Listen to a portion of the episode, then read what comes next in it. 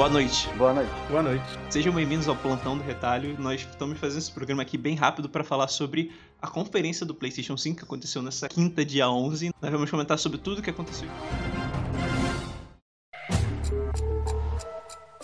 Primeiro, é, o jogo que quebrou, entre aspas, a internet, se é que a gente pode chamar de jogo, isso é uma controvérsia que a gente pode entrar depois, é, foi revelado pela Insomniac é, Homem-Aranha Miles Morales, uma sequência standalone, é, tudo isso é discutível e vamos comentar. O trailer foi bem simples, é, mostrando Miles em Nova York, na neve, em Natal, porque vai ser o jogo de Natal da, da Sony, que é uma época bem bastante essa holiday season de você lançar um console novo e lançar um título importante. Basicamente, os gráficos estão bem similares ao, ao do jogo de PlayStation 4, principalmente a cidade, só uma mudança bem legal Quer dizer, eles melhoraram bastante o design do Miles. E a discussão é agora é se o jogo é uma sequência, ou se é um standalone, ou se é algum spin-off ou algo mais. Gui, o que você achou do trailer de Spider-Man Miles Morales? Assim, de início eu comemorei bastante, porque eu achava, e eu acho que até é, na notícia que eu fiz pro site eu coloquei isso,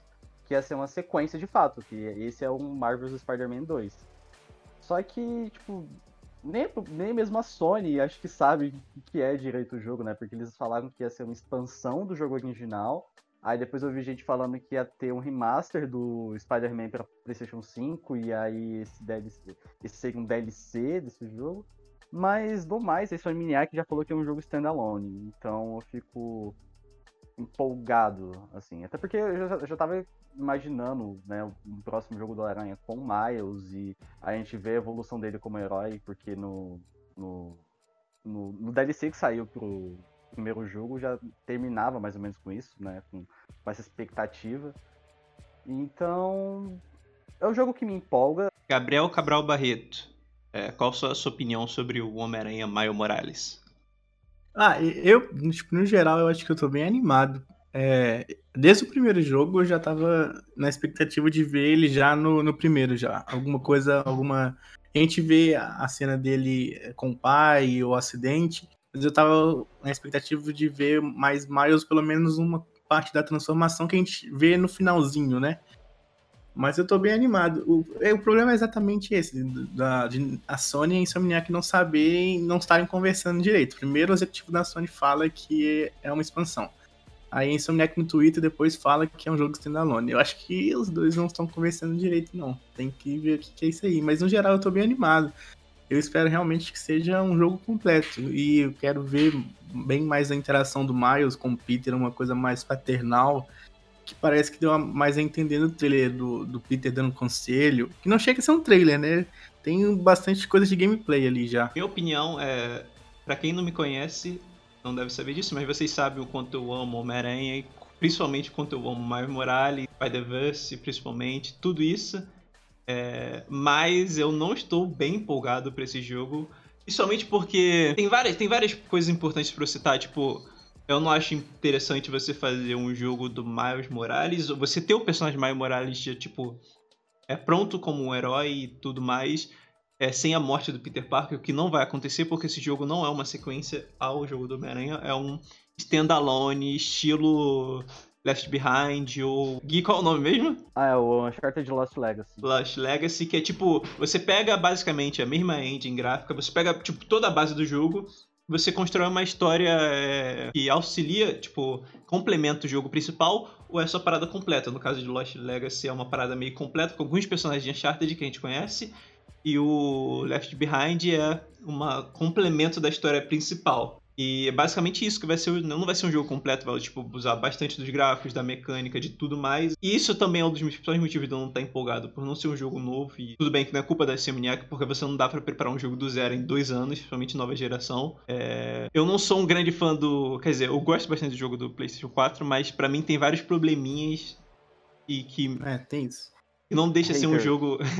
Tem vários problemas que acabaram destruindo a experiência para mim, assim, completa. Tipo, ser um jogo. Todo mundo tava esperando ser. Vai ser finalmente o Arkham Asylum do Homem-Aranha, o Arkham é, City do Homem-Aranha, algo assim. E acabou sendo um jogo bem problemático e com. que eu não sabia bastante suas identidades. E apesar de ser completo. E esse foi o primeiro jogo do Homem-Aranha, assim, AAA de verdade, com elenco e dubladores bons e Capture Motion, uma cidade construída de maneira incrível. Só que parece que eles desistiram no meio e o mapa repetitivo e as missões stealth com personagens sem poderes que destruíram o ritmo do jogo. Então, caso Até dessas... a mecânica de combate é repetitiva. A me... Então, sei lá, esses vários defeitos me deixam. Eu estaria muito mais empolgado se fosse uma sequência mesmo onde eles repensariam várias coisas do jogo, ao invés de você só reutilizar algumas coisas e expandir aqui e ali. É, eu não acho que o jogo tá, tipo, lá ainda para ser expandido desse jeito. A sessão de indies normalmente em conferências, assim como, como E3, é a parte que eu mais acho chato. Acho que já é meio que. A galera do site já sabe que eu não gosto muito de jogo indie porque para mim é tudo a mesma coisa. Mas teve alguns joguinhos que eu achei bastante interessante, que tá até já viralizando aí na internet. Então tem o Stray, que é um jogo de você controlar um gatinho detetive numa sociedade onde os humanos eles se foram, tipo, rolou uma extinção da raça humana, então lembrou bastante aquele aquele episódio de Love, Death and Robots, que aí tipo o mundo ele só tem gatos e robôs basicamente. E esse jogo me atraiu bastante atenção, tipo, parece que tem, vai ter um, um design bem legalzinho e tal. E um outro jogo, que é o, é o Kena Bridge of Spirits, que é um jogo de ação e aventura, tipo, com um visual muito bonito. É...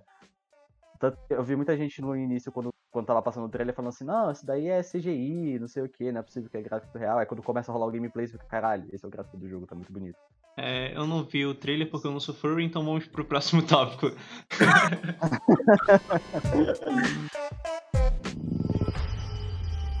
Cabral, eu acho que você é um grande fã de Resident Evil. Sim, sim. Então, quais são suas opiniões sobre Resident Evil 8, sequência direta, provavelmente, de Resident Evil 7? Não, então, Resident é exatamente isso. Você resumiu exatamente o que é o Resident Evil Village, que é uma sequência direta do Resident Evil 7. É, acho que o que mais pega nesse trailer é a presença do Chris meio boladão, né? Meio estranho. Mas acho que a jogabilidade vai ser bem igual a do 7 mesmo. Não, não tem muita coisa de diferente, não. É um, um, um thriller meio, meio suspense.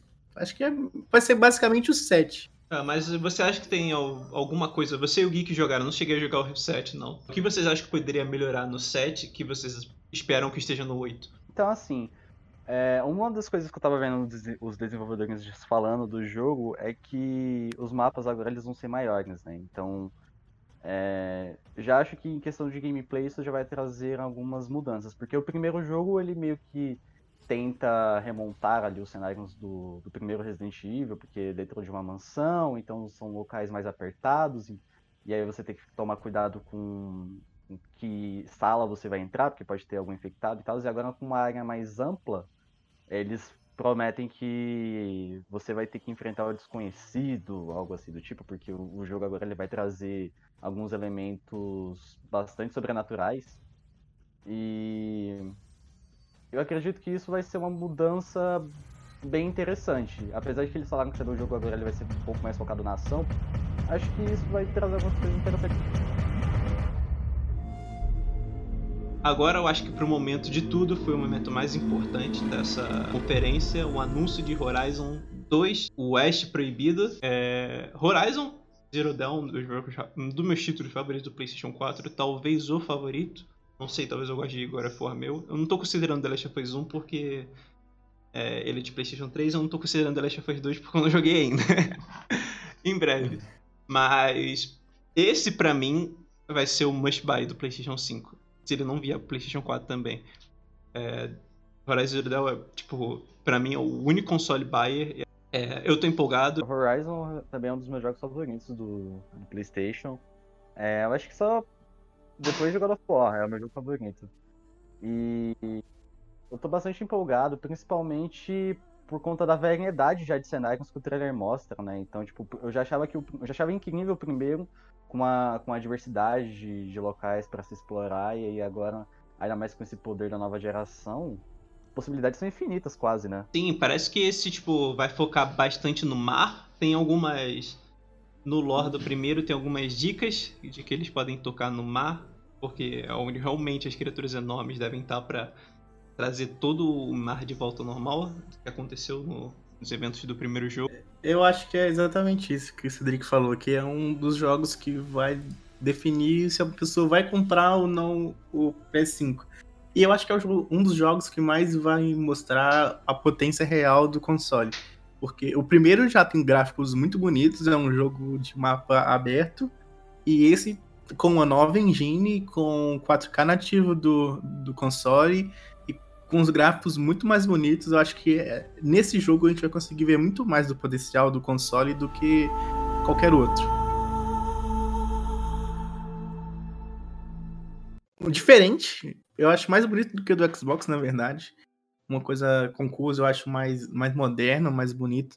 Mas eu tô mais ansioso para ver se vai ter uma versão em preto. A, do branco, a gente ainda fica com aquele receio de amarelar. Até que hoje em dia isso é muito mais difícil, né? Com as... Gabriel, o que você achou do design do PlayStation 5? Ah, eu achei o design bonito, mas eu acho que um preto seria mais, ficaria um pouco mais bonito. Mas eu acho bonito futurista. Eu acho mais bonito do que o Xbox, na verdade. É, Gui, sua opinião sobre o design do PlayStation 5? Assim, quando eles exibiram o primeiro, a primeira versão do console, eu não gritei que era feio. Mano, era, eu achei muito feio. Mas aí depois, quando eles mostraram a versão sem, sem leitor de Blu-ray, aí eu achei muito bonito. E ainda mais as outras fotos que eu já vi também, a, vendo na versão preta que a galera já fez umas montagenzinhas, aí fica mais lindo ainda. Acho que, tipo, normalmente eu não sou de ficar achando design de console lindo, mas esse eu achei. Eu não gostei de design, até agora eu não gosto. Tipo, eu acho meio. É, sei lá. Meio feio, meio bizarro. Tipo, eles parecem que estão tentando muito forte ser um design futurista. Parece que saiu algo de The Sims, assim. Tipo, esse é o console do futuro. E você compra por 5 mil Scrobbles, ou qualquer que seja o nome do, do dinheiro de The Sims.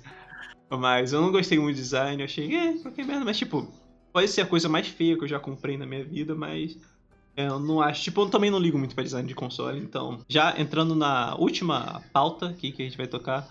É, vale ou não vale a pena comprar e quando vai valer a pena comprar o PlayStation 5? Gabriel Cabral Barreto, sua opinião. Depende do tipo de jogo que você quer jogar e vai depender também de se vai ter é, crossplay nos jogos que vão vir, se não vão, se vai ter retrocompatibilidade tem uma série de coisas, mas assim, falando dos jogos que a gente já viu, eu acredito que vale, sabe? Tem o Horizon, vai vir o próximo jogo do Homem-Aranha, que a gente ainda não sabe se é, vai ser cross-gen, mas olhando só nos jogos, eu acho que ainda vale a pena, até porque é uma engine nova, vai vir com 4K nativo, é, pensando em longevidade e, e num, num, público que procura um pouco mais de do que a gente tem no computador, que são gráficos e uma resposta mais rápida, eu acho que ainda vale a pena. Depende do preço também, mas vale. Guilherme Ferreira Luiz. Guilherme Luiz Ferreira. É. ah, vale ou não então, vale a pena? Eu acho que de início é, eu tenho uma opinião de que assim, nenhum console vale a pena ser comprado logo no lançamento, porque tá mais. Vai sair num preço alto, né? Você vai acabar pagando mais caro.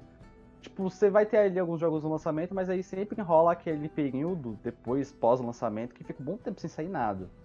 Então, eu ainda acho que tipo, tem como aproveitar a geração atual. Tipo, esse ano vai sair vários jogos é, grandiosos é, para se aproveitar. E talvez daqui a dois anos, tipo, quando sair o Horizon 2, por exemplo, aí sim vai valer a pena, porque você vai ter um exclusivo grande, é um jogo que você só pode jogar naquela plataforma, assim como os principais jogos do ano vão estar disponíveis só para essa plataforma, e aí vai ser é, a melhor época. E também você vai conseguir já um desconto. Foi basicamente assim que eu fiz da geração do PlayStation 3 pro PlayStation 4, sabe? Eu peguei uns dois anos depois do lançamento, na verdade, um ano e meio depois do lançamento, e por um preço super acessível. Então, por enquanto não, mas deixar sair mais algumas coisas pro, pro console, aí vai valer a pena. Eu também não acho que vale a pena comprar o PlayStation 5 tão cedo. É, a Sony nos últimos anos ela vem basicamente trabalhando para fazer esse PlayStation 5 ser um sucesso. Já faz um tempo, desde Horizon 1, eles vêm trabalhando em sequências dos grandes títulos deles. Eles estão confiança nos títulos que eles vão lançando. Esses Sim. títulos trabalham em sequência. Agora, Zero Dawn acaba com uma. acaba com duas é, cenas pós-créditos que são cliffhangers para os próximos jogos. God of War tem dois cliffhangers no final do jogo. Homem-Aranha também, ele prepara basicamente o jogo todo, se prepara para a sequência, tem cena pós-créditos também. Então a Sony está trabalhando nisso. Você acrescenta isso e mais a questão deles estarem trazendo basicamente todos os seus, é, aos poucos, todos os seus grandes títulos pro PC, pra Steam. Daqui a pouco Death Stranding tá, no, está chegando no PC também. Então a Sony está trabalhando nisso de... A gente está trabalhando em sequências e agora a gente vai trazer todos os nossos títulos do PlayStation 4 pra galera jogar no PC e trazer mais público. E todas as sequências a gente vai trazer mais tarde do PlayStation 5. Então eles estão pensando em garantir todo esse público e transformar o, o PlayStation 5 em algo bem fácil de vender. Mais lá pra metade. Metade não dá pra dizer quanto o PlayStation 5 vai durar, mas mais para depois, não para agora. Então, por isso que eu não acho que vale a pena jogar. A Sony também não tá pensando nisso tudo. Claro que tem todo mundo que gosta de ter um console novo e vai querer já jogar em 4K todas as coisas do PlayStation 5, isso que vai vender para as primeiras pessoas, mas eles só esperam vender de verdade é, com Horizon 2. Esse é o plano deles e trazerem mais público aos poucos quando ele for lançando a sequência de God of War, uma sequência de verdade de Homem-Aranha é, e todas essas outras coisas. E o Homem-Aranha que, que vem agora, ele é mais um título de que quando você for comprar depois o console, tipo, é, você vai comprar o PlayStation 5 e, e, no, na caixa do PlayStation vai ter uma foto do Homem-Aranha bem grande. Tipo, esse console vem com Homem-Aranha e isso vai trazer mais gente para comprar. Mas tirando isso, eles estão pensando realmente mais depois, daqui a uns dois anos, do que comprar agora no lançamento, que é positivo. Como o Gui disse, poucos consoles vale a pena você comprar no lançamento mesmo. Em geral, é, se você tem um PlayStation 4, é, aproveita o, o The Last of Us 2, que vai sair daqui a pouco, e alguns outros jogos vão sair mais à frente, que não vão obrigar você a comprar o PlayStation 5, o Ghost of Tsushima, que vai sair mês que vem. É, se você não tem um PlayStation 4 e nunca jogou tá querendo jogar esse jogo e recuperar esse tempo perdido e jogar esses jogos, espera o PlayStation 5 lançar e quando todo mundo estiver vendendo seu PlayStation 4 por preço de banana, você compra e vai jogando todos os jogos do PlayStation 4 que você perdeu.